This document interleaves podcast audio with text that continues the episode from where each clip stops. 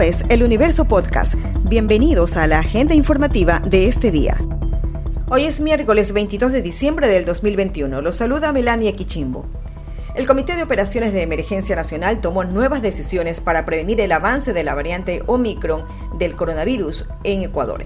Una de las medidas es que a partir de mañana será obligatoria la presentación del carné o certificado de vacunación para ingresar a lugares e instituciones públicas. Esto se aplicará para las personas mayores de 12 años que asistan a restaurantes, centros comerciales, patios de comida, cines o teatros, entre otros. Juan Zapata agregó que la exigencia del carné o certificado será para actividades no esenciales.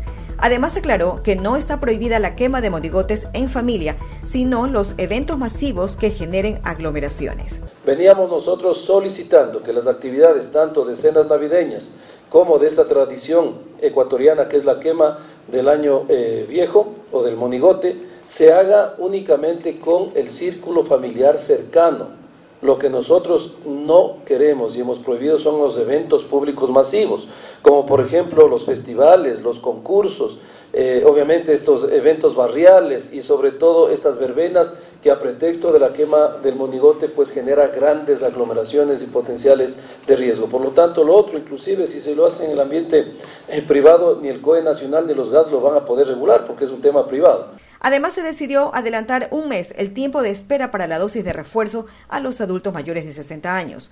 Para ellos el tiempo será ahora de cinco meses.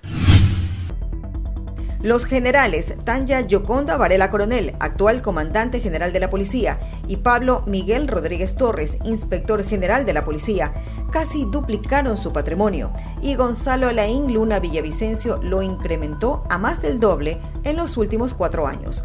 De los 23 generales que son parte del mando policial, 12 tienen un patrimonio mayor a los 300 mil dólares. La semana pasada, Varela y la ministra de Gobierno, Alexandra Vela, acudieron a la Contraloría General del Estado a pedir que se investiguen las cuentas y los bienes de los 19 generales que son parte del mando policial y no han sido dados de baja y luego restituidos. Los cuatro generales que están en esa situación también están dispuestos a que se investiguen sus bienes y cuentas. La Fiscalía dispuso que se realice hoy la exhumación del cuerpo de Naomi Arcentales en el cementerio del Cantón Pedernales, Manabí, donde fue sepultada. Esta diligencia fue solicitada por la familia de la joven fallecida debido a que tienen dudas del informe que indica un aparente suicidio. La modelo fue hallada muerta la noche del 12 de diciembre en un departamento del piso 13, en un edificio donde también funciona un hotel 5 estrellas en la ciudadela Barbasquillo, una zona de alta plusvalía situada en el oeste de Manta. Luigi García, abogado de la familia de Naomi, dijo que han pedido que se desplace la investigación a Quito, sin embargo, no han tenido respuesta. Por Dios, necesitamos transparencia, necesitamos objetividad y la fiscalía es la llamada a actuar en esa forma para que no se evidencie, para que no se presuma que existe ese mal llamado espíritu de cuerpo.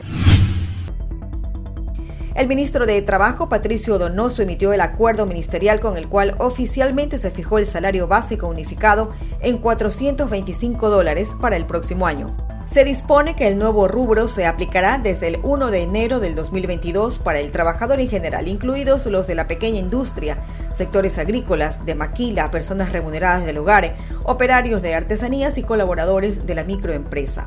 El aumento del básico con relación a los 400 dólares vigentes fue del 6,25%. En este mismo porcentaje subirán los salarios mínimos sectoriales que constan en las respectivas comisiones.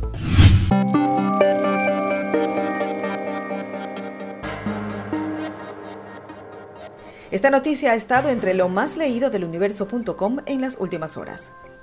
La Corte Interamericana de Derechos Humanos declaró la responsabilidad internacional del Estado ecuatoriano por las violaciones a diversos derechos del periodista Emilio Palacio Urrutia y de los directivos de Diario El Universo, Carlos y César Pérez Barriga y Nicolás Pérez Lapenti.